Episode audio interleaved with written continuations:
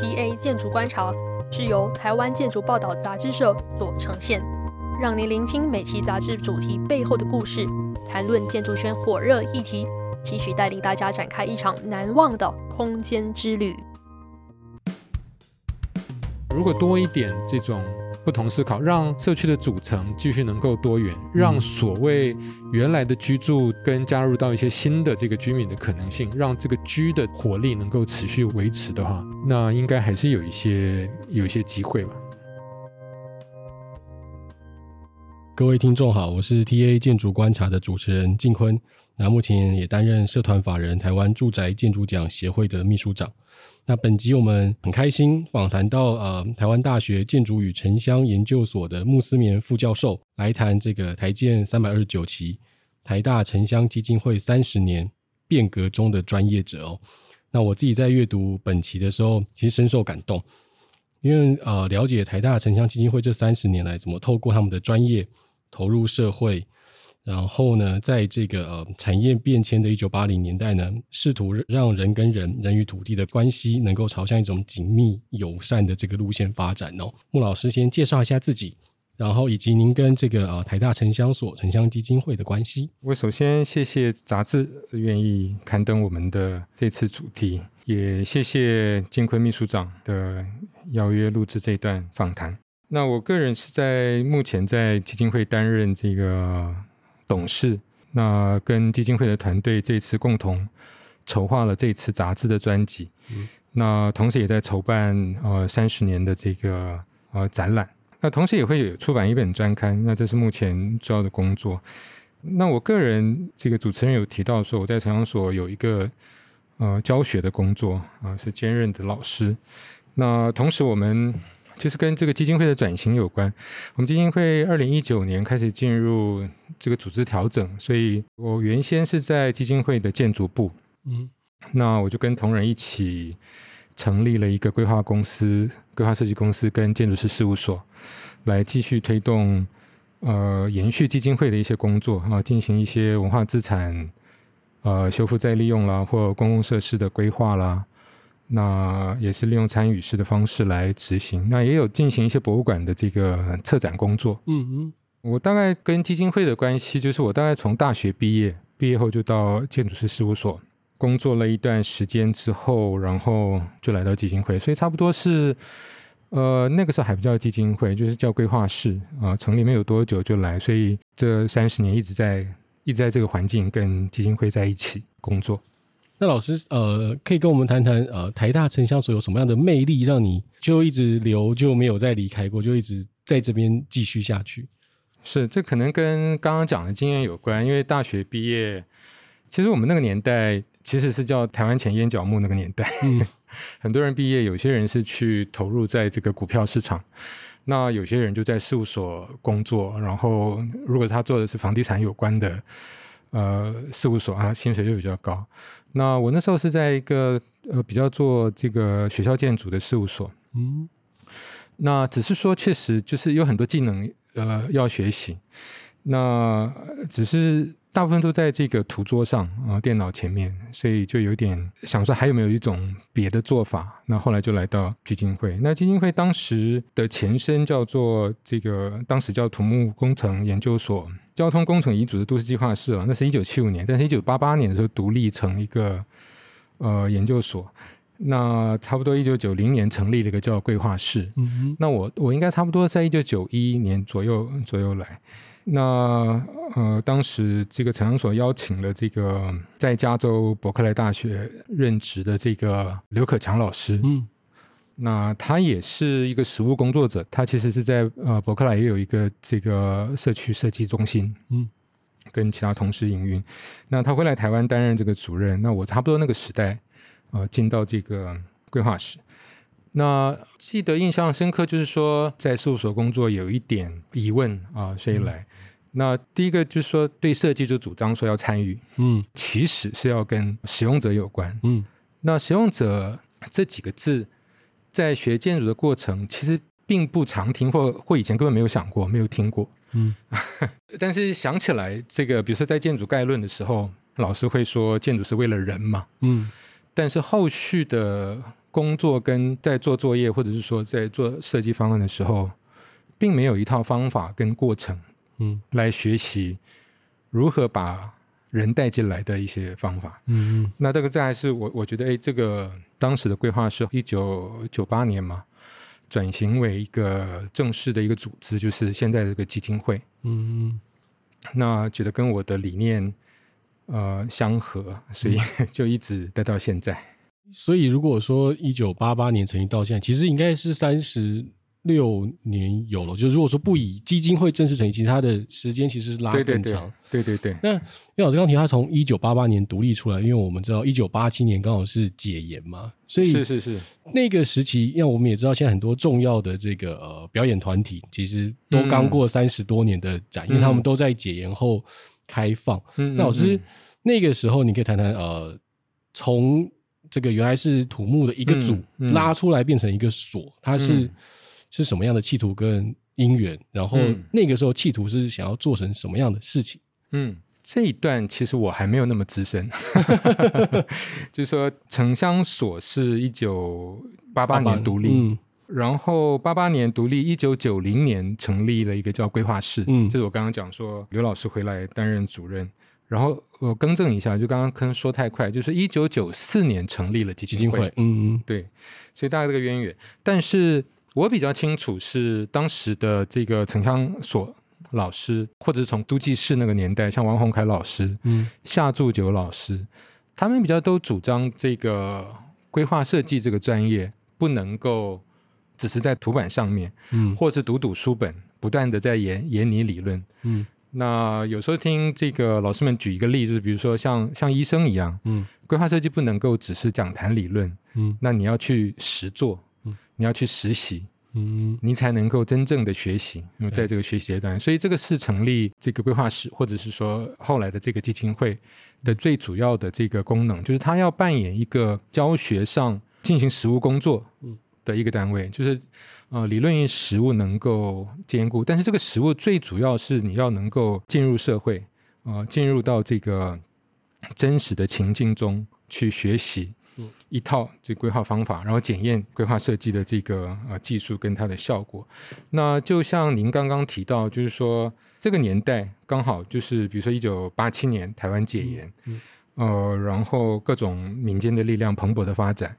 啊、呃，环保运动啊，社区运动啊，或者是说，呃，很多文化资产，像迪化街啊等等，嗯、也都成为一种议题，或者是说，有一些根本就逐渐的在被这个推土机这个推平的这个过程中。嗯、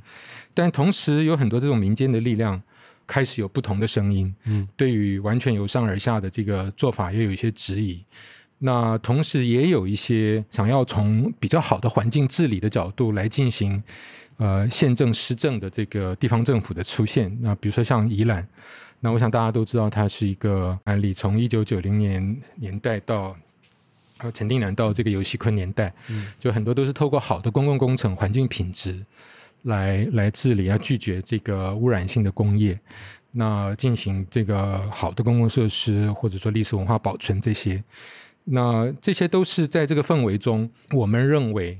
这个专业要改变。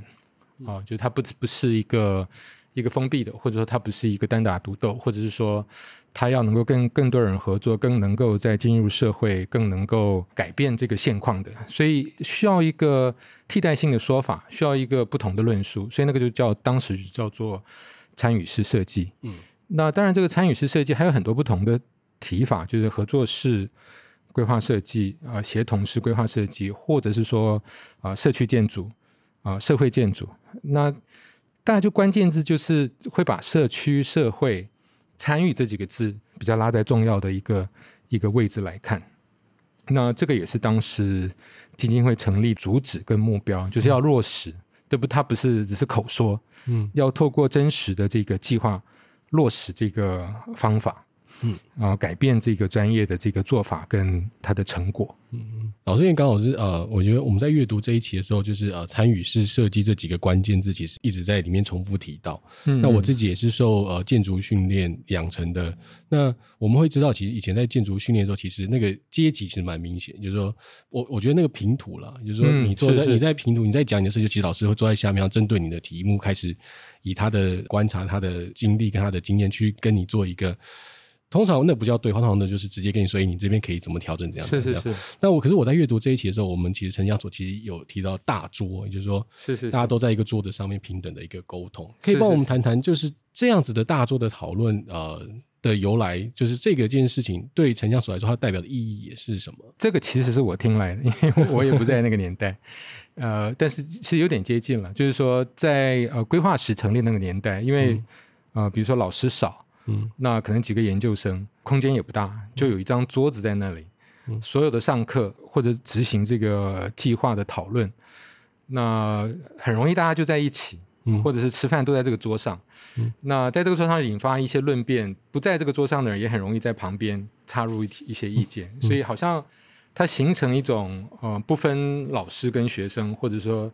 呃，您刚刚说可能有一些阶级，或者是说不同的身份的关系而不敢发言，或者什么，嗯、就是他他鼓励、呃、透过论辩来进行思考跟讨论。嗯，那这个就后来就是呃，我们在成立了这个呃基金会之后，应该是说进一步了，就是当我们说啊，我们要进行参与式设计。那我们专业者这个角色面对使用者或社区的时候，它是一个对等的地位，要透过这个参与的过程来听取不同的意见的这个主张。呃，之后，那你在这个你自己，你面对你自己的社区，或者说你面面对自己的工作组织，嗯，它也应该要建立一个平等、跟对话、跟沟通的一个这样的组织。嗯。所以我记得这个我们在那个时候很多。很什么是很多的讨论，包括整个组织的这个发展也好，或者说一个个别的生活上的一个琐事，都可能进入到这张桌子啊。我们定时开会来来进行一些讨论，所以我们就叫做那这个对我来讲其实是有一些冲击或者是有影响的。就像您说的，就是我们在学校里面，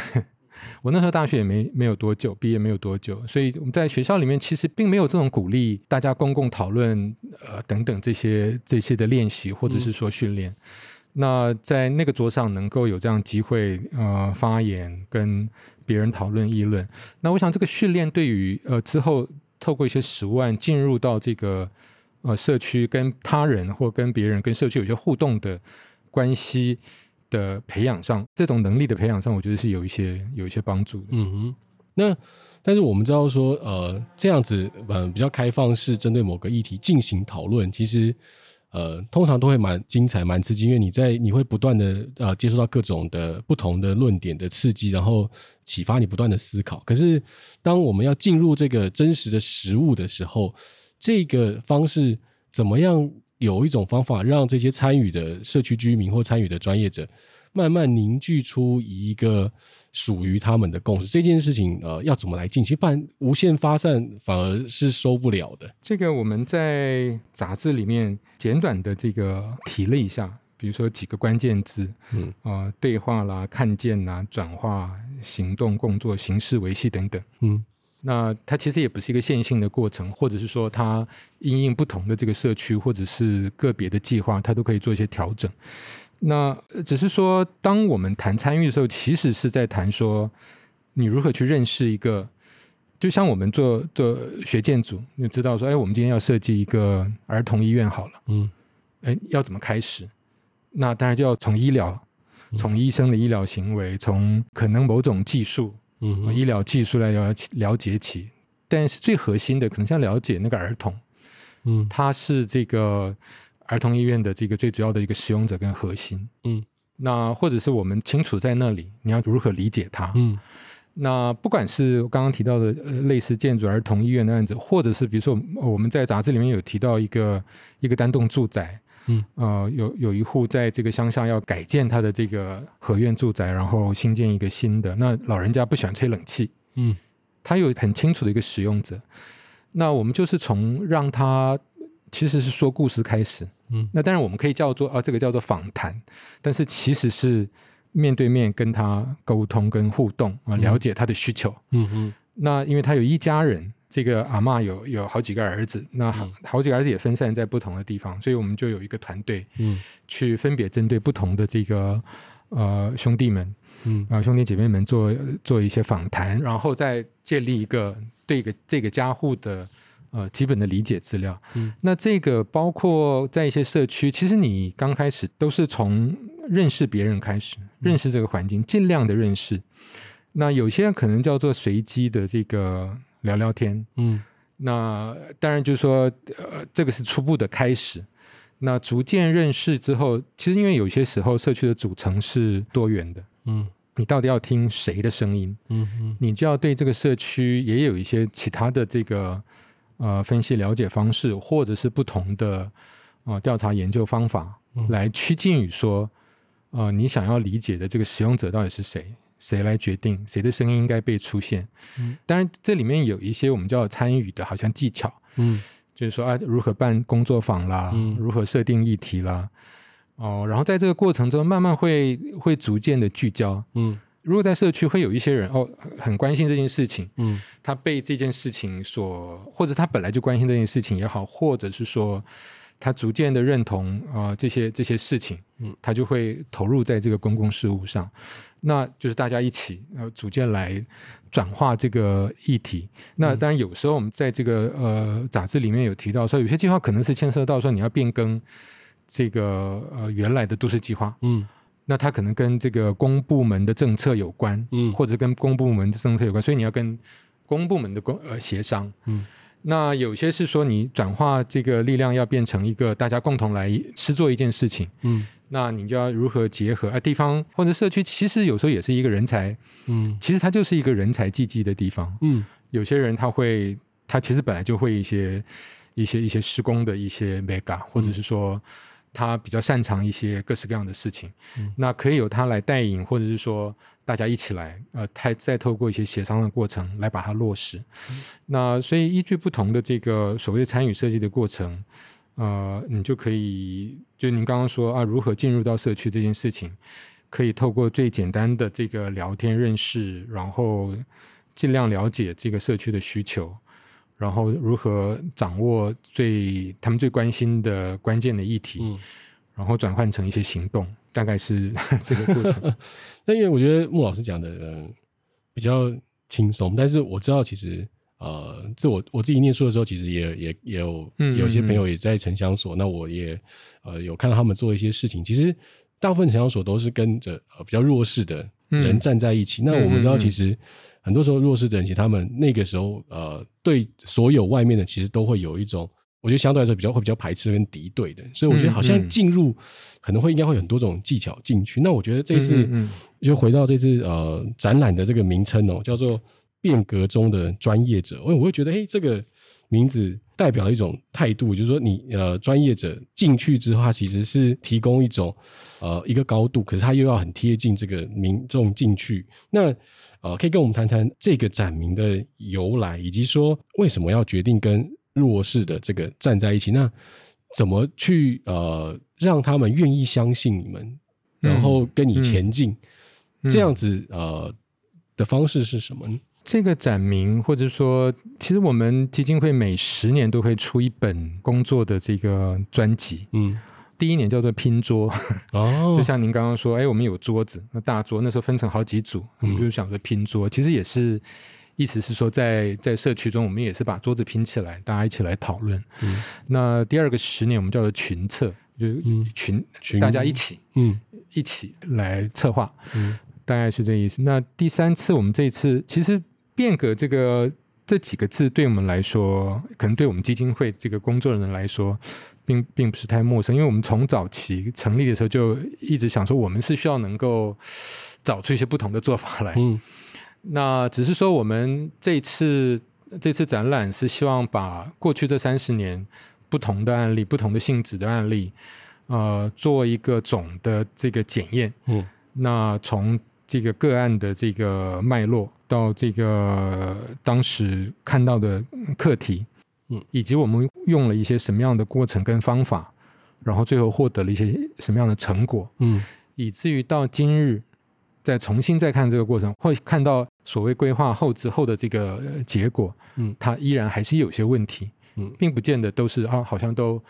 都都非常成功，嗯，那可能在当时脉络下，它有些有些结果，但是又会有一些不断有一些新的问题，意思是说，我们其实这个呃这个专业应该是。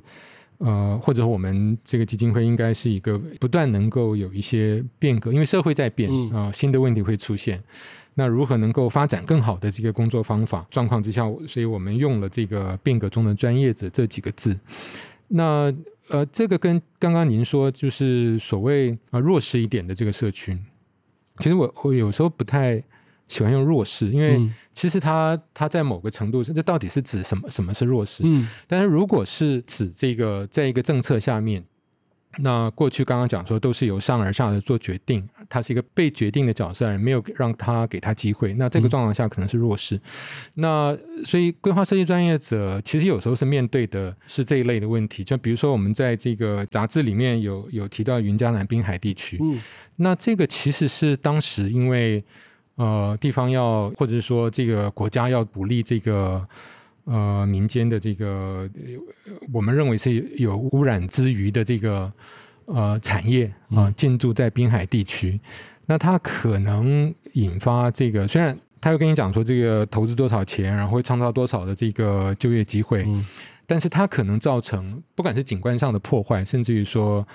呃，水质的污染等等都有可能发生。那这个状况之下，有有可能这个原来这个做渔温、做以沿海这个原来的这个自然地形作为呃资源的这些地方的工作者呃产业的这个生生活者，他都可能产生影响。那另外也有可能，呃，其实来台湾这个冬天来台度冬的这个黑面琵鹭，嗯，也可能产生影响。嗯嗯，我弟说在地方正在有一些这种呃争论争议。那就有人会来找我们，作为一个规划专业者，那你到底要要怎么解决这个问题？嗯，所以应该是说，不是我们有进入的困难，而是说我们要进入到这个这个社区里面来共同想，嗯、协助共同想想看有没有更好的可能性。嗯嗯，那个更好的可能性就是说我同时可以有没有可能同时保护这个黑面琵鹭的生存环境。嗯但也可以让地方有一些更好的经济发展，嗯嗯，那环境的维护，文化也可能呃持续的这个创生，那它可能并不会受到这个污染性工业的这个威胁，嗯，那这个就是在要进入社区，就是去去处理。那有一些像这个杂志里面提到的这个好茶，这个可能是普遍的困境，就原住民原有一些高山。比较住在这个高山的这个部落，它的文化、它的根、它的长期在一个环境里面，呃，这个孕育跟发展，但是就是面对现代化的问题，嗯、那当然就是说有一些公共的资源，就是有一点遥远不可及，就比如说医疗啦、这个学校啦什么等等，人口就会流失。就、嗯、跟我们的这个其实也不见高山的，跟很多这个台湾的所谓城乡，就是啊、呃、乡村的处境也有点类似，就是人口流失。那只是说，在好茶的这个特殊处境是说，它渐渐往低的地方搬。那往低的地方搬，那就是新好茶。那新好茶后来国家又要说要推动马家水库，那这个马家水库又在这个它的这个集水区的范围，所以它又要搬。所以这个当然就是你你说这个是弱势也是弱势，就是说，呃，它它好像一直在被被做一些这个呃决定之下，那整村都要被迁移。其实。将心比心，就是从我们角度，如果是生活在很久一个地方，嗯啊、你要一下子又要被整村要被搬移、迁移，嗯、其实我我觉得对，嗯、呃，不管是有些适应啊或等等，都它都是个问题。那当然就是说，我弟说他后来他搬离了旧好茶，但是却又被指定为古迹，嗯。那就有一个专业的工作要去处理，说这个那到底要怎么办？这些都是过去可能专业领域比较比较不会关注，或者是说较偏远的这个呃地点，所以那我们去呃呃进行了解，到底状况是什么？因为旧好茶都空了，那有一部分应该是说你要如何把旧好茶的这个石板屋修复？嗯，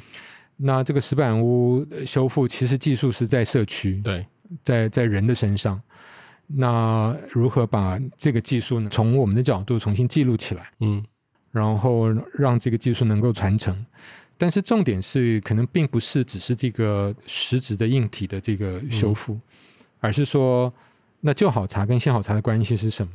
那或者是说，旧好茶能不能够也继续能够成为一个，不管是聚落保存、历史资产再利用，都有个什么是活的、活的状态、活的保存、活的聚落这个课题。嗯嗯。那这个到底要要怎么做？所以就会有一些经过一些过程跟讨论，嗯、所以。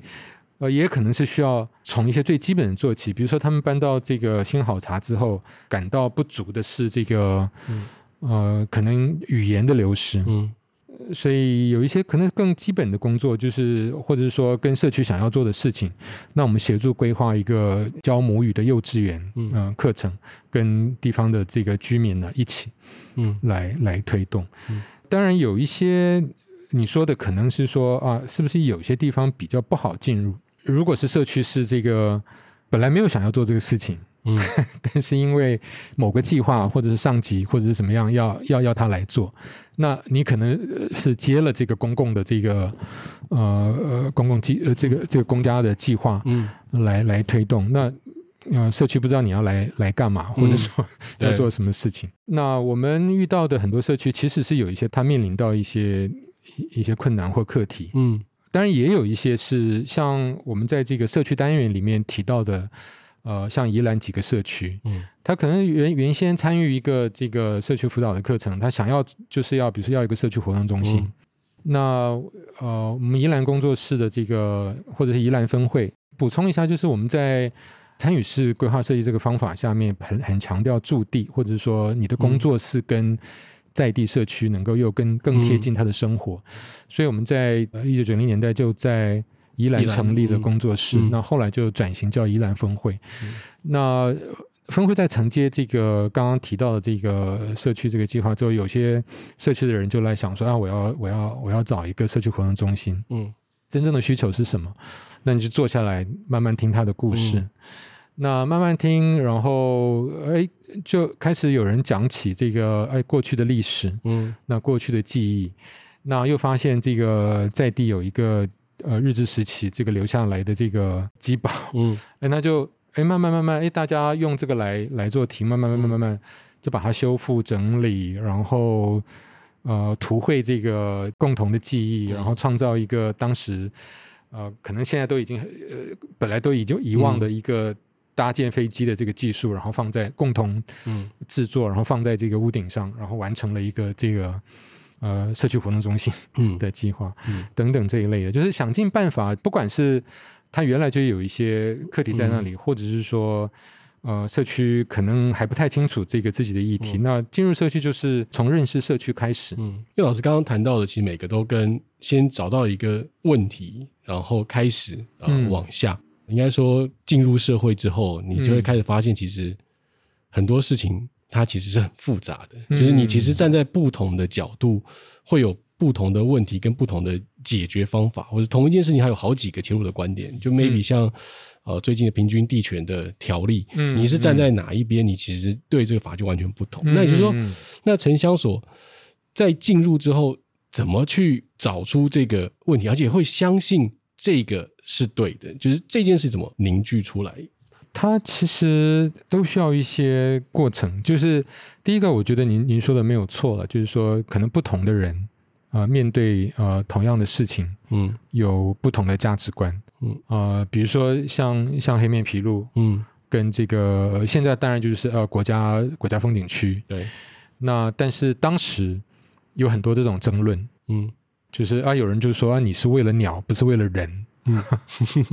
然后就是就是，好像你是反对发展，对，那你到底为什么反对这个地方的发展？那当然有一些是觉得啊，就是我要我就是不要这个这个开发破坏，嗯、对，开发，然后我要另外一种替代性的这个发展，嗯，我要能够用这个呃竹筏。来发展旅游产业，嗯，那这可能是替代，那两种不同的声音，对，那呃，其实非常不一样，嗯嗯，那当然就是说，在这个过程里面，就是说，一方面就是规划，其实你是理性的嘛，嗯，就是你有你学到了一些是规划设计的分析的方法。嗯哼。那这个分析方法，比如说，哎，在就业机会到底，那有一方说啊，他会创造多少就业机会？嗯、那你要指认出来，他创造的是什么样的就业机会？嗯、那跟地方有没有关系？关系？嗯，那就要拿出来，就是拿出来做类似这样，嗯，那拿出来讨论。那比如说啊，黑面琵鹭，嗯，它同时兼顾保育，嗯，也能够带来一些这个旅游，那它要如何创造？嗯嗯，那就要拿出来，呃，讨论。嗯，那在这个讨论的过程中，呃，慢慢你要不只是在跟呃特定的人士讨论，你可能要可能影响到的是这个地方政府的政策，所以要跟最高的这个县长讨论，或者说到这个营建署，或者是到其他政府部门来来沟通协调。嗯，那也要诉诸于说，啊、呃，可能社会大众的这个呃支持。舆论的支持，其实公共空间其实本来它就应该是一个公共的议题，对，那所以会在街头有一些小活动，嗯，或者是说呃，能够在一些媒体上能够有一些公共论坛的这个讨论，让这个议题有更多的人关注，就逐渐以这个为例，它逐渐在这个过程里面，呃，有些人呃开始认同这个这个计划，然后慢慢有一些不同的声音出现，嗯，然后支持这个计划。那当然也有些是政治人物的这个政治行动，嗯、所谓的这个不同的力量，最后汇聚在一起之后，然后让这个事情变得比较清楚，嗯、以至于说，呃，最后让这个决策者呃觉得这个呃政策的决定上，呃可以有一些正当性，嗯，那他就会会转化这个力量，嗯，邻近的这个宝藏岩社区也都是有类似这样的过程。嗯嗯，因为那个是一个公园用地嘛，嗯，但是社区你说它是违建，还是说，嗯、但是它是经过很长一段时间大家亲手把它盖起来的一个一个一个聚落，嗯，一个聚落。那当然刚开始也是有很多人说，对啊，这公园不好吗？公园为了更多人，它、嗯、它是公园啊。对。那但是这个聚落是一个人的生活的痕迹，但是也是一个呃居住的权利。嗯那也是一个台北的历史的一部分，所以那时候，呃，我们常说这个我们有一零一大楼，嗯，那为什么不能有宝藏岩？嗯，所以这些不同的价值观，它不管是在更大的这个社会脉络，或者是在社区里面，常常会遇到不同的想法。嗯嗯，那我猜这个，我想了，就是说，他会就是需要一些。这个不管是我们叫做工作坊、讨论、论坛，嗯、或者各种不同、因应不同的这个呃方式，让不同的意见能够出来，就是针对这个议题能够有一些公开的讨论。嗯，其实、嗯、老师刚刚谈的就是说，可能这个我认定的这个价值观其实是很直觉式，它其实不是一个真正经过理性分析，只是说透过这些呃专业者把这些资讯都展开之后，其实有可能。呃，原来的人才发现啊，原来我的这个是我我误信，我误疑了。其实这也是一个专业者在这个他的态度上去展开，嗯、也就是说，在这样的状态就有点像是在城乡或专业者，其实他就是扮演了一个中间的桥梁，就是在一般跟这个大的呃集团或政治中，它有一个连接跟展开的一个动作。那老师刚刚在谈这个好茶聚落的时候，谈到了这个。人的重要性，我刚刚提到宝藏岩，就是其实我念书的时候，宝藏岩刚好是开始呃修复，嗯。嗯、在它还没有修复之前，呃，我也跟着呃同学我们一起去里面走过。那个时候有一个很强的生命力在里面，那个嗯，开始爬的这个电线杆上面的很可怕的电线都不知道怎么缠去谁家，是是是或者是这个外面的信箱非常非常的杂乱，你都不知道如何。然后是是是，在里面走的时候会有一种不安全感，可是又会觉得很微妙，因为那整个气味。呃，生活是好像不是，这不是一家，它就是整整群人是一家人的一个空间感。但是，呃，随着政府的活化或什么时候，其实好像那个力量就消散。嗯，是是是。所以我我在看这一集的时候，其实很强调一种叫做人动手去让这个空间继续延续。也就是老师您自己呃三十年的这个观察，您开始觉得人跟这个物或跟这个空间之间，人扮演了一个什么样的一个角色？刚刚提到这个宝藏岩是一个案例嘛？哈、嗯，就是我刚刚提到，在更早之前，像这一类的社区就被认为是违章。嗯，不管是早期的十四十五号公园，哦、或者说更早这个大安森林公园，就是说，你如果是没有替代方案。嗯，他可能就某一天就呃，公园好像是大家最所谓市民好像最愿意接受的一种公共政策，嗯嗯，好像绿地啦，让它象征进步啦，或者是说它是一个休闲空间呢，满足一些需要啊什么等等。但是有没有别的替选？嗯嗯，那所以像这个刚刚讲的这个宝藏岩就牵涉到这一类的课题，嗯嗯，就是您刚刚讲它是一个原来是个活的社区，对，那这个活的社的意思是说它在没有产权的状况之下，它其实有更多这个在搭建房舍的时候的一些。有机性，或者是说互相协调，嗯、那或者是说，因为这个社区的组成有一些是单身的这个呃家户，嗯，在公家的这个制度里面没有获得宿舍，那只好到这个当时都市的边缘里面来找一块地方来栖身，嗯哼，然后又是因为单身，那有时候就要互相互相合作，嗯，一起来吃饭，对，更有乐趣，所以会发展这个公共厨房，嗯，啊，一起来煮食。那我弟说，他就是形成了一个这个社区的一个透过空间的营造也好，做食物也好的一个社区的这个互相支援的一个一个系统，或者是社会关系的一个网络。嗯、那当你拿掉这个，比如说整个都要拆掉，嗯。那这个网络就断掉，那他的生活就需要被改变。嗯，对，有一些年长的这个老人家来说，这个整个大环境的改变，对，会冲击到他的这个生活习惯。嗯，那当然，对公共的角度来说，那有没有别的替选？就除了说公园能能兼顾又兼顾公共休闲，然后又兼顾历史，啊，又兼顾这个在这个长时间透过动手。来营造的这个聚落，嗯，有没有可能继续维持？应该说也是个创举，嗯，就是它是公园，然后能够让人继续留下来住。嗯、那最后能够找到解套的，就是要要从文化资产法，嗯，找到一个名称，对，来让它继续，嗯，继续留下来。但是留下来之后，就是越来越制度化，就是金融文化资产，它就要进入到一个，当然政府开始支持它，对，那支持他，但是后续的营运机制里面，他也要政府的支持，嗯。有政府的支持，就会有一些叫制度面需要去建立。对，那比如说你要有个新的身份在社区里，嗯，做居民。对，有一部分是艺术家，那但原来的居民跟可能变成了租户。嗯嗯，你在一定的时间内才能在这里居住。哦，那接下来可能还不知道要怎么办。嗯，那但这是一个面向，但另外一个面向是说，就是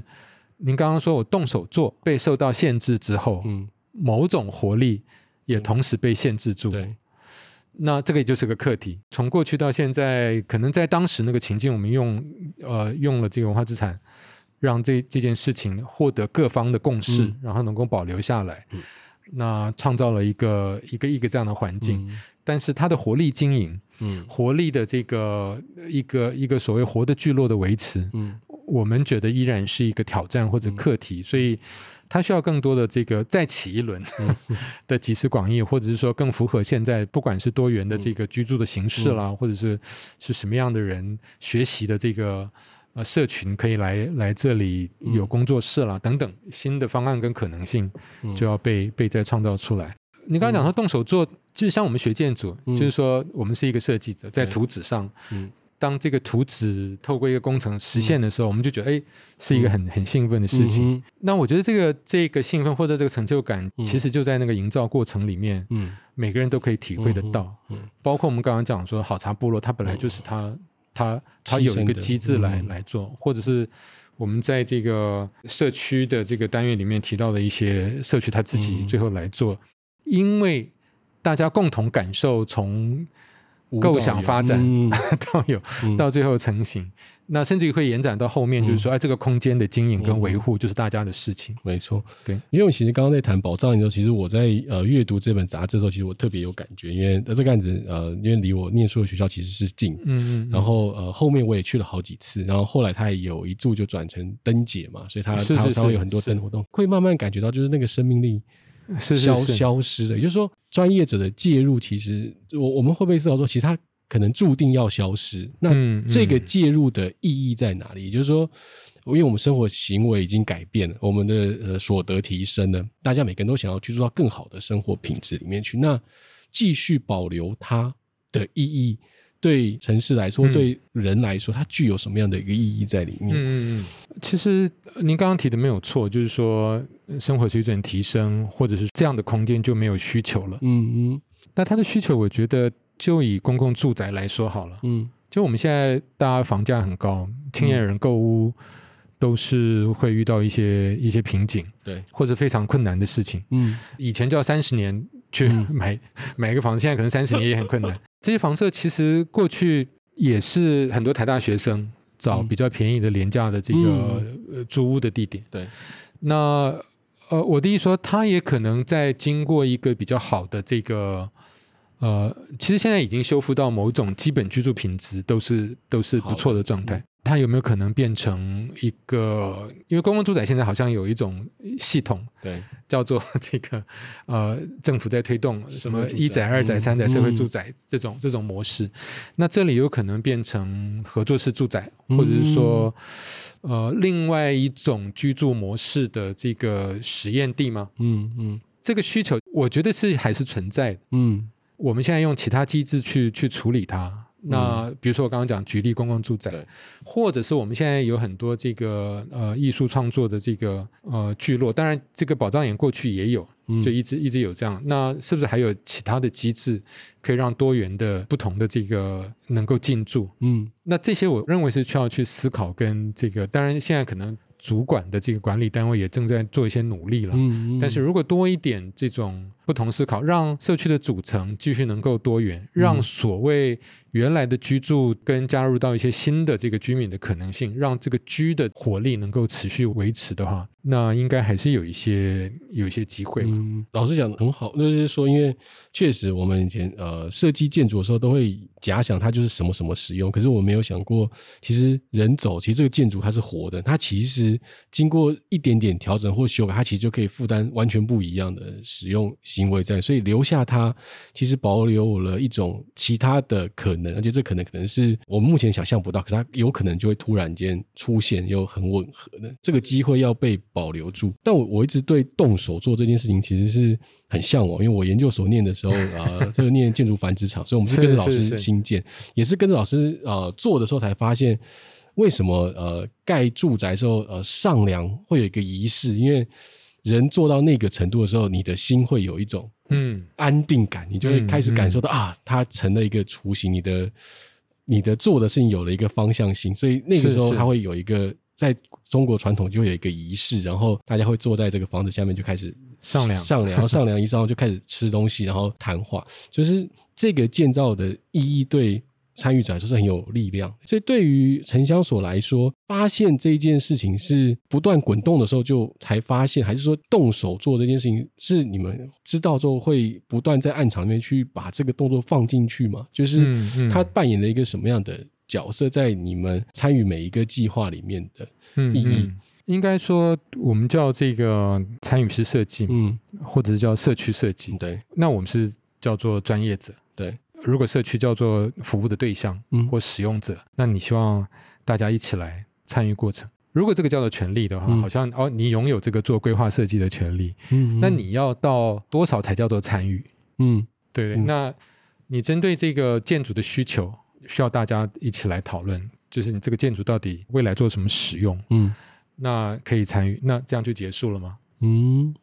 那、嗯、那再进入到设计呢？嗯，就是就是我弟说，你如果不相信，嗯，这个使用者每一个人，嗯，他都有一些设计能力的话，嗯，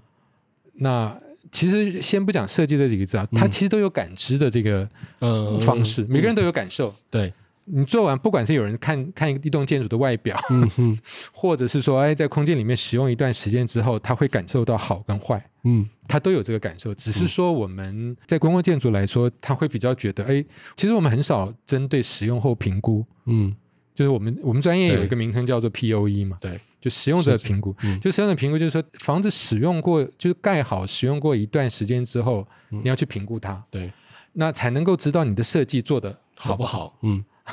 那我们通常在可能建筑拍照完成的那一天，我们好像觉得任务结束了。那我我的意思是说，所以你要去跟这个使用者参与，或者问他的这个需求。那他这个需求可能来自于他过去的经验。嗯。那再进一步设计的时候，他真的没办法做做设计吗？嗯。所以比如说像在这个记载，嗯，我们发展了一个叫你先讲嗯故事，嗯、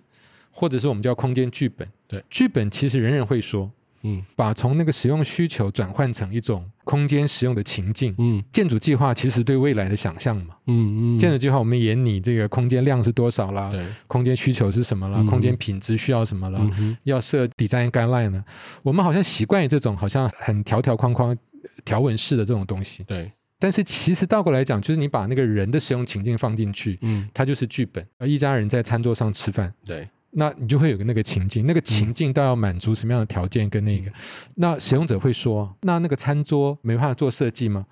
其实我们想想看，我们自己拥有的工具其实并不是那么的困难，它需要一个尺度感。嗯，它需要一张桌子如何能够剪出来？嗯嗯，它需要几张桌子跟可能在桌上、嗯、餐桌上有一盏温暖的灯光、嗯，可能某一个餐厅的氛围就出现，出现。嗯，那这个其实是可以说故事，但是也很容易透过一些图形去做展示。嗯嗯，那我只是举例，就是在这个设计过程也可能有各种不同的方法。嗯嗯，那。在动手过的过程中，它有一些选择，嗯，啊，不管是整体的建筑的配置，嗯、或者是我刚刚讲说单一空间它的这个、嗯、呃可以发生的事件，嗯，跟活动、嗯，再进一步就是说，那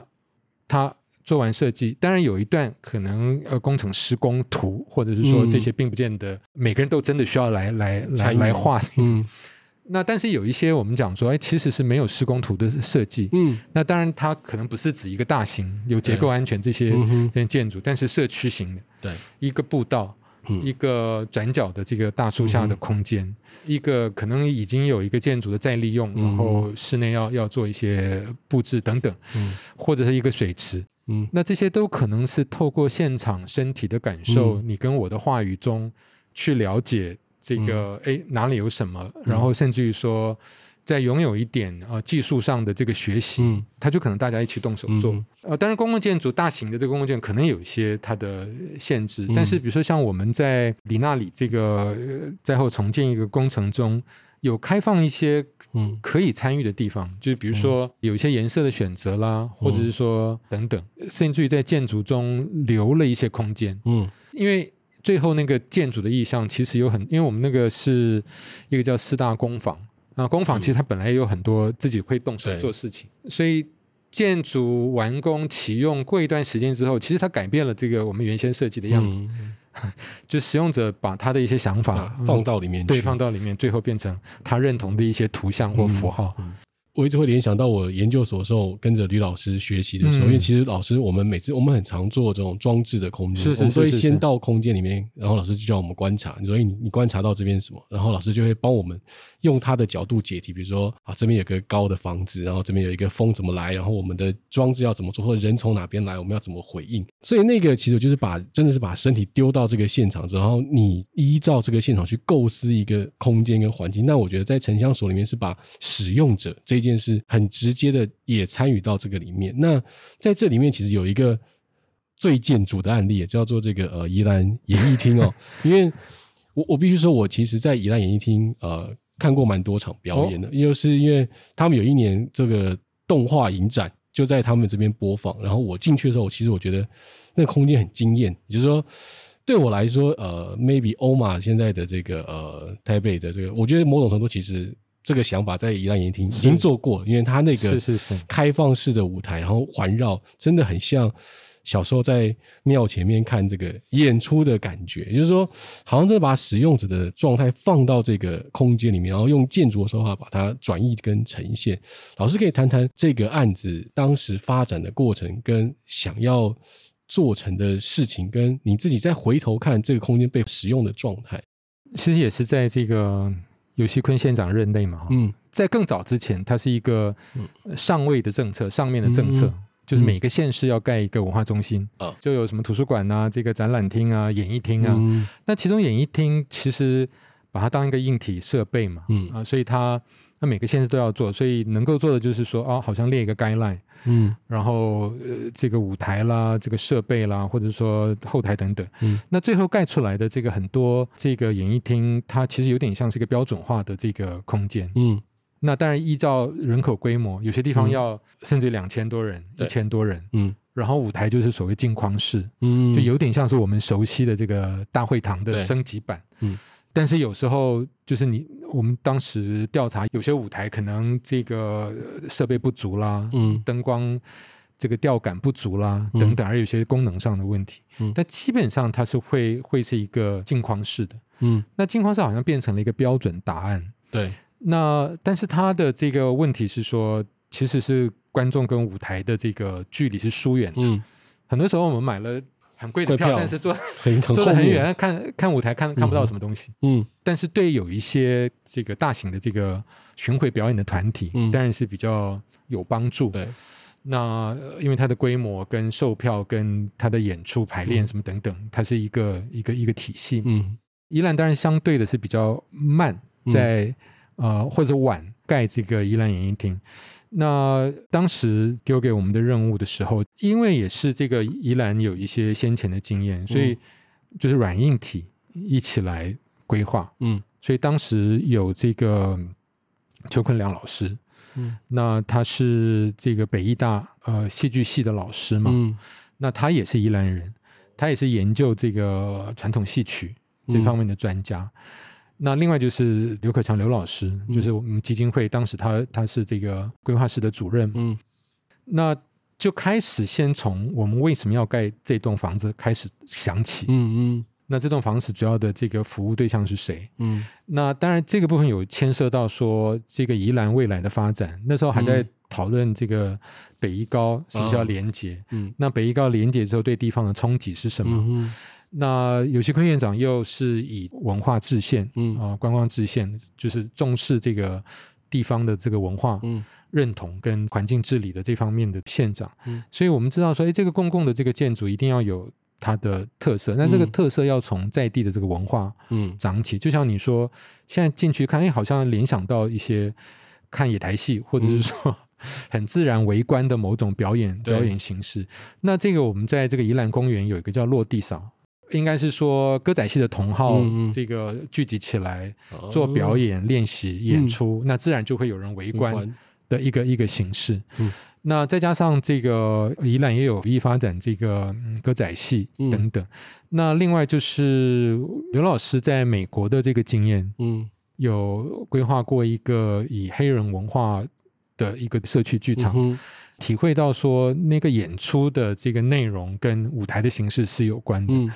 那再加上这个邱老师的这个邱坤良老师的主张是说，其实就跟刚刚这个北宜高通了之后，大的来看，嗯，就是表演这个空间的多元化，嗯，是应该值得推动。嗯嗯，就是其实从台北到宜兰，哦，其实距离很近，就是如果你。担心这个呃客源或者是说观众的这个服务的这个对象不只是宜兰的话，那它其实还是大台北，嗯，它可以有一些各种不同的这个表演类型，那对台湾的这个多元的表演文化跟是不是有帮助？嗯，那能够孕育更因为这个地方文化或者说在地的这个建筑特色而能够发展出不同的那个表演形式，嗯，所以最后就决定了一个呃三面式，嗯。那而且是六百人，但同时也有说了，就是盖完这个，将来再盖一个大的，一千两百人，就是他需要一些观众的培训，嗯，过程再盖一个大的。那那我知道前几年这个伊朗也在有在想说继续盖。那总之这个六百人就是三面试，然后让表演舞台跟这个观众的距离。对，很 close。对，那我我们有看过一些舞台的这个或者戏剧的创作，确实是因为你舞台的这个可能性，嗯，因为它舞台可以升降，嗯嗯，所以表演者很容易就从舞台走下来，嗯，那把整个场域当成一个表演空间，嗯嗯，有点像是这个节庆游街，嗯，那就是可以到处走动，对，那观众可以很近距离的跟演员有些这个互动，嗯，互动，嗯，就算是不下来，就是说。在，因为他是六百人，所以在最后一排跟那个三面式舞台，就像您的经验一样，他的观演的这个感觉是比较亲切。嗯，那另外就是观众席嘛，就是当时也有想做一些，除了这个，是不是有人还是因为使用者的角度，嗯、是不是有一些不同的做法？嗯，所以有些人可能有有买站票也不一定。对，所以有尝试一些思考这类的课题。嗯，那另外就是做一个公共的这个呃建筑。嗯它原来的基地是比较远一点，对。那我们是当时这个因为有这个县政府南迁嘛，嗯、就是整个那个旧城南路这一带，从火车站、公园到原来的那个县政所在，嗯，到这个一些文化资产的这个保存空间，它是一个带状的，嗯。那这个公园加上这个演艺厅，它是不是能够扮演一个其中一个角色？嗯，所以就建议放在这个公园里。那公园里是不是能够跟周边的这个公共空间的一些环境脉络能够连接？嗯、所以建筑它不是封闭的。嗯。就是它其实是有点像两栋而开放，那跟周边的庙宇啦，或者公园的这个纹理啦，用一些水景跟呃舞台来回应公园的需求，然后用另外一侧主要入口是跟周边的庙宇啊等等街道纹理做一些结合。我其实每次在看宜兰演艺厅，或者是我们现在这近十年来的这种大型的剧场，我都觉得其实我们只要去剧场，就会知道其实这三十年来台湾的改变，比如说嗯。大概呃上个世纪的盖的两厅院，那个就是一个呃。阶级比较明显，所以你可以进去的空间基本上就是外面的广场跟 maybe 一楼的商店空间，可是你到不到上面。是，是，可是，在宜兰演艺厅的时候，其实你是已经可以整个蔓延在旁边，就没有演出的时候，其实整个空间都是被你所使用。一东的这个到呃魏武营的这个，其实已经是这个人跟建筑跟环境其实已经是开放了，就是它它不是限制只有买票才能享受。是是是，所以我觉得这个其实看这几栋就就可以反映这个台湾这三十年来解严后的这个、嗯、呃。嗯民人民的这个权利的这个的变迁呢、啊？嗯、那嗯，我们如果拉回来到这个问题哦，就是说我其实，在看城乡的时候，其实因为我也受建筑背景的训练，嗯、所以我那个时候最大的疑惑是说，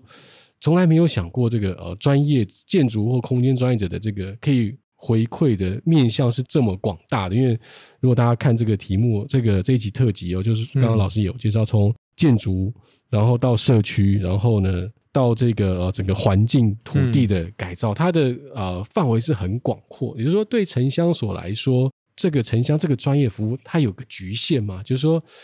呃，还是说你会觉得我们其实建筑过去的训练，把我们自己的眼界用的太小？你怎么看呃这件事情？对，从建筑的角度，当然就是说我们。但是现在很多学校可能有不同的做法了，嗯、就是我我我们当时的这个教育还是比较在一个单栋建筑跟这个它的基地，嗯，那甚至于有时候，呃，你做设计其实是没有周边的环境脉络，你就是反正就是盖盖一栋建筑，嗯、然后 program 也很简单，所以你很容易去堆叠，有时候好像就哎，你你的形式好像就就变成比较重要这一类的训练。嗯、那但是城乡所。我觉得就是比较对我可以有说服的一点，就是说，其实有时候就我刚刚举例说，单栋建筑它做的很好，嗯，那我们就有个比较好的都市吗？嗯，这个很这个是很值得深思的题目，也没有啊。所以建筑人他应该更多一点呃整体性的思考，或者是说我们从整体环境，或者说从整个我们自己在在生活或生存的经验来讲，他、嗯。总之，感知环境是整体的嘛。嗯，你出了门坐坐公车，走在路上，然后或者你推着婴儿车。走在路上，你不希望这个烟烟会喷在你的小孩身上，嗯、然后希望有个安全的步行环境。到公园，嗯、就是它有时候是、嗯、是一种整体的这个经验，嗯、不是个别的问题。嗯，那当然，从一栋建筑到一个城市，到一个社区，嗯，甚至到一个国土，都可能有这个问题。嗯嗯。我们的这个哪里应该被好好的保护，哪里应该被好好的这个限制发展，嗯，或者说哪里应该好好的发展，嗯，它都可能需要更宏观一点，从国家这个发展的角度来做规划，都有、嗯、都有需要。所以，呃，但是这所以应该是说，呃，不只是建筑，而是说规划设计、环境规划设计这个领域，嗯，对环境的这个观点要有一种。更整体一点的思考，嗯，那即便是我们学建筑，就是有了这个思考，嗯、你回过头来，像像我刚刚讲说，这个是对我来讲也是很新鲜，或者是说有刚开始觉得，哎，比如说我们做演艺厅，嗯，我们是要换一个地，嗯、就我们我们的训练过去是，哎，就给你一块地，对，你就在那块地上做，嗯，然后在我的经验是说，哎，我我我来到这个城乡基金会来做规划，我们竟然要换业主给我们的地，嗯。挑战呢？挑战题目本身，挑战题目本身就是说，但是是有原因的。嗯，就我们刚刚讲说，它从一个整体这个城市的发展，嗯，跟将来遇到的课题的角度建议，嗯，县政府是不是能够放在这个中山公园这个位置？嗯嗯，它的可及性比较高，从火车站的距离比较近，嗯，所以县政府只要解决可能在土地上或者说在在一些法令上的一些课题就可能、嗯、就可能成功。包括这个，那包括你在做建筑配置的时候，是不是能够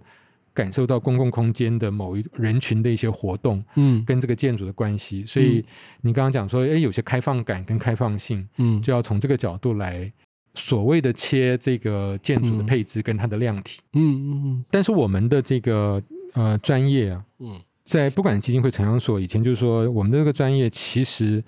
是不够的。就是你其实看到整体环境，嗯、如果从整体来看的话，它不是有环境的问题，有社会的问题，有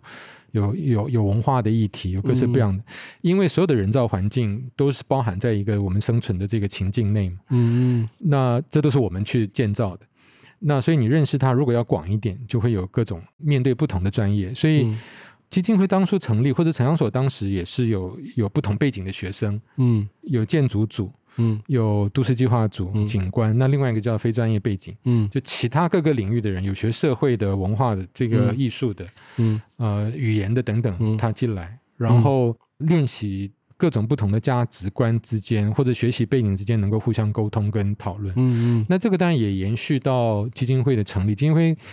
虽然还是。建筑规划、呃，景观的人可能比较多一点，但是嗯，还是有其他不同的背景，嗯。那除了这个自己的组织这个部分能够容纳不同的声音或者不同的专业技能，让更开阔的这个培养一些视野之外，那另外就是当你遇到呃面对这个课题，那就是要跟不同的专业合作，嗯，哦，比如说你面临到这个水的问题。嗯，可能有更更专业的水利专家，或者其他的这个生态、动物等等专家，嗯、那要如何合作？嗯，要如何形成共同的团队？嗯，我应该说我们也有限制嘛，就不只是说哎，你视野要要多广，但是你面对不同的课题，嗯，也会有一些你自己专业上的限制。嗯，那如何发展一个合作的这个架构？嗯，更周全的看事情，嗯，那是我们的做法。那这样可以说，其实这个参与式其实也包括这种不同专业的一起，然后在一个大桌的这个平等上面的，借由自己的专业交流，找到一种新的解方哦。是。那我在看城乡的时候，另外一个很好奇的，也就是说，不知道当年成立基金会是多少钱呢？但现在成立基金会大概一千五百万起跳，哦，好像要三千万，是不是？哦，对，台北商要三千万，就是很贵。然后这些三十年，比如我们我们这一期里面的很多案例，其实都。不是什么建筑这种什么三年五年的，然后都是很长期陪伴跟观察。也就是说，这样子的呃基金跟这样的持续性，基金会是怎么取得这个呃资源来持续这样子的维持？以及说，刚刚有提到，现在政府有些是他自己是提供标案，提供一些计划案，让呃学校单位或者研究单位去标来执行。就是你怎么看？如果说是用政府标案的话，你会不会受到它的限制？以及你们自己主动性进行的时候，那这个资源怎么来取得？这样子，嗯，再怎么有理想，还是要 组织 组织组织能够营运的下去嘛？对。那我们大部分是这个呃公家的这个计划，嗯，那当然呃您说的这个难免呢，就有时候呃有些计划可能并不如预期，嗯。那但是我们刚刚举了很多例子，也就是说，其实是不管是地方政府，或者是说执行这个计划的这个公部门，或者是在地社区，呃，都愿意努力来进行这样的一个事情的时候，嗯，那当然就是比较容易推动。嗯，那至于财务上，确实是一个难题了。嗯，就它它其实是一个这么多人一起工作。嗯，然后要如何能够维持这个财务的这个平衡？嗯，那只不过我们是当时以财团法人或者基金会这个法人这个名义来成立，嗯、就是设定了就是非非盈利组织。没有什么利润分配，也没有什么，嗯、就是除了这个薪资之外，就所有的事情都投注在这个工作，嗯，工作所需要的各种成本上。对，那长期以来，当然就是这是一个课题，就是要如何维持平衡。嗯，那当然在因为这个工作的形态，也有一些是这个民间的捐款，嗯，比如说九二一之后，或者是八八风灾之后，嗯，都有一些民间的这个捐款，嗯。那当然，我们就是以专款专用跟这个的方式来执行，来来来执行。嗯，那当然，这个依然依然是一个课题了。嗯、就是现在，呃，像采购法啊，或者是说这个在很多计划里面都也是要竞争啊，什么这些。嗯、当然，另外一方面，我觉得现在很多的计划也慢慢开始，呃，应该也不是慢慢的，嗯、就是说。也很多计划在强调要有一些社区参与的过程，嗯、所以这个领域或者这个专家可能也不是说我们的这个只有我们的专长，嗯、很多的这个专业建筑师也好，或者是说也都也都尝试呃做类似的事情。嗯，那因为其实啊三十年哦，就如果说用这个人的成长也都长到壮年哦，就是说当然，但穆老师呃从九零年代就开始参与。我们现在也可以看到，呃，城乡所开枝散叶，也不知道从这边出来的人，呃，在呃社会各个领域扮演重要的角色。比如说，我南医大的曾旭正老师，然后或者是 OURS 的这个杨凯，或者是很很多人都是从这个领域啊、呃、长出来的。那老师你自己回头看这三十年来，这个城乡所对于这整个台湾环境之间，你觉得有达到期待，或者你自己回头看这个来时路，你会觉得？呃，心中是感到充实的吗？还是会觉得啊，好像还有很多匮乏跟缺陷？你怎么来看这个三十年呢？这个可能有一部分我没办法回答。可是老师你也三十年了，呀呀！但我我我弟说，我并不能代表这 个城乡所，嗯，来来来来回答这个问题，因为我主要的这个工作的单位其实就是基金会，嗯，就城乡基金会。那但是你刚刚提到那个问题，就是说呀，就是很难但但基金会，嗯，我们上次算一算，也可能有五六百人经过 经过基金会，但是每个人都有各种不同的发展了，对，就是我也很难有点难评估。对，但是老师，你们会觉得你们这个基金会这样子对这个社会的这个？贡献，或者说你你自己怎么看待？因为城乡所其实很独特嘛，就是它相对于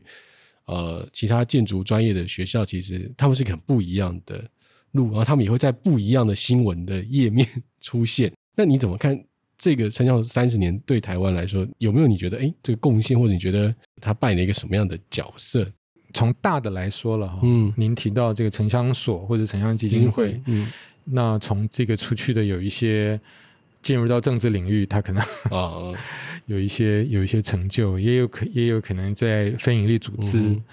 那我们基金会应该算是一个，应该就是一个非营利组织嘛。对。那呃，就是说这个模式，嗯，以非盈利，然后做这个公共服务，然后进行这个社区参与或者社区设计类的这个事务。嗯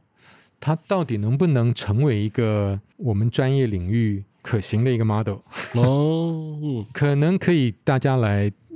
集思广益一下，嗯嗯，哦，或者是讨论它的可行性，嗯。那其实现在各式各样的实践的路径都会有了，嗯嗯。就是其实像这个台湾杂志最近也都有一些像外国案例的介绍啦，嗯、或者是说像。呃，市面上也有很多这个更新一代社区设计者，或者是说做、嗯、做地方创生啊等等这些经验，嗯，逐渐能够更看得到。我想这个持续性的这种以立基于社区为基础的这种规划设计，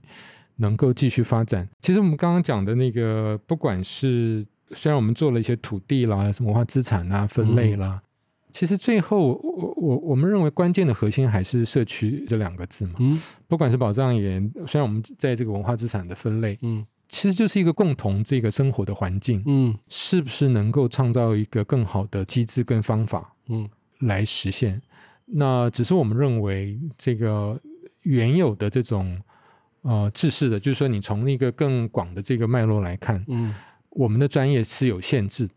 嗯，那这个限制需要找一些不同的方法，嗯，来弥补这个不足。嗯、不管是你做建筑设计，对于使用者其实认识的不足也好，嗯，或者是说你你面对一个政策，呃，如何能够看到真实的那个社区生活，嗯，或者是你作为一个规划设计专业，或者是你作为一个市长。嗯，就是有人 基隆市前基隆市市长，对，哎，那这样我就不敢随便讲。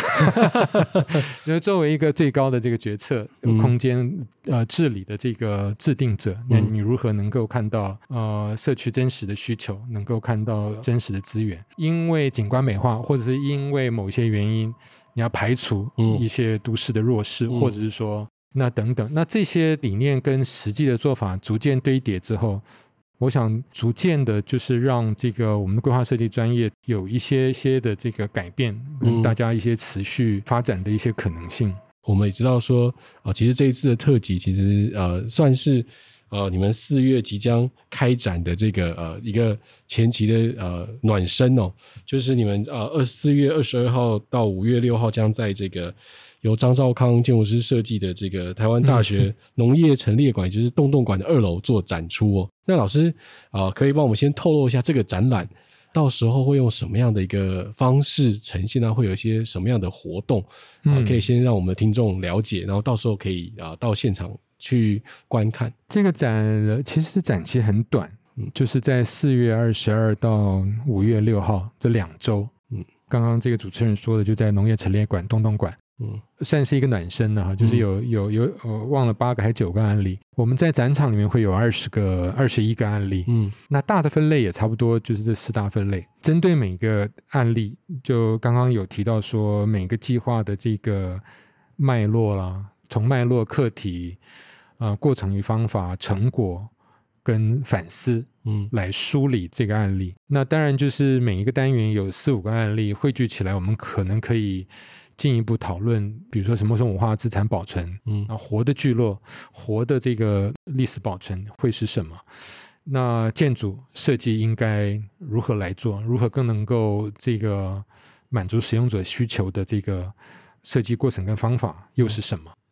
希望能够引发更多的讨论呢，所以我们也有一些举办这四场论坛，嗯，在展场有展示，然后有这四场论坛，那可能邀集一些专业界的这个先进跟专家一起来探讨。那另外现场也有一段影片，嗯，那除了这个，我们刚刚有讲说啊，很多好像是我们自己的这个反省跟想法跟做法。嗯，那这段影片我们会有这个宝藏岩好茶。宜兰演艺厅，嗯，云嘉南滨海地区，那希望这个影片能够从社区的观点，嗯，那使用者的观点啊，提供一些他们经验，那也许跟我们的说法，也许会不一样，但就是希望有一段这样的影片，那加上论坛，加上这个展示，那另外也会出版一本书，嗯嗯，那也希望到时候大家多参观跟批评指教，或者是一起来参与讨论，希望我们。能够找到更好的这个规划设计方法，跟专业实践的可能性。嗯嗯，好啊，非常感谢老师今天接受我们访谈哦。那最后有没有前面的问的问题，或者是你自己呃有想要分享但没有谈到的，可以在后面跟我们补充一下？还是感谢这个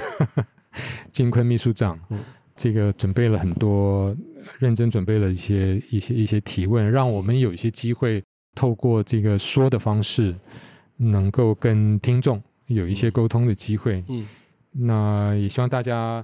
多支持台湾建筑。今天很开心跟穆老师聊天哦。那其实对我们来说，其实都算是老师的后辈。就是说，呃，其实我们啊、呃，在看这个三十年来的脉络的时候，真的是回头看会发现啊，原来很多我们现在习以为常的事情，其实都是当时老师他们开始创造。比如说，呃，社区营造啊，或者是这种参与式设计啊，或者是这一些呃回归乡土的这些，其实都是有脉络可循的。我们其实是站在前人的肩膀上面往前走，所以很期待呃城乡基金会的下一个三十年，或者可会带来什么样的一个不同，啊或者我们也期待说在呃台湾的制度面上面可以更开放，嗯、因为刚刚提到宝藏岩的这个状态，其实很多时候是被。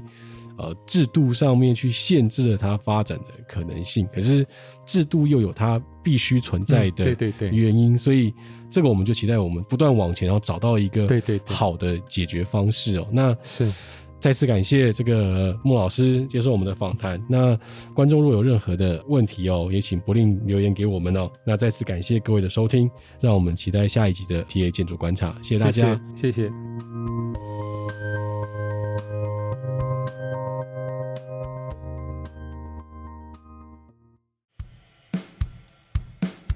如果听众朋友对于本期杂志内容有兴趣，非常欢迎到博客来、诚品等书店购买实体杂志，